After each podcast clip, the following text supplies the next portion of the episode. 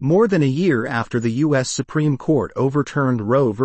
Wade, Mexican abortion rights activists have seen a rise of American women crossing the border to seek abortions, crystallizing the shifting policies of two nations that once held vastly different positions on the procedure.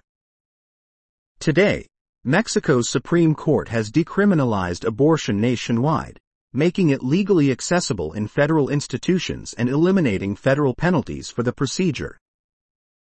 By comparison, more than 20 American states currently ban or restrict the procedure after 18 weeks of pregnancy or earlier, with 14 states completely forbidding the procedure in almost all circumstances. Mexican activist, anticipating the Supreme Court could overturn Roe when it was still weighing the case, began organizing and have established an underground system, sending thousands of pills north and helping women travel south across the border.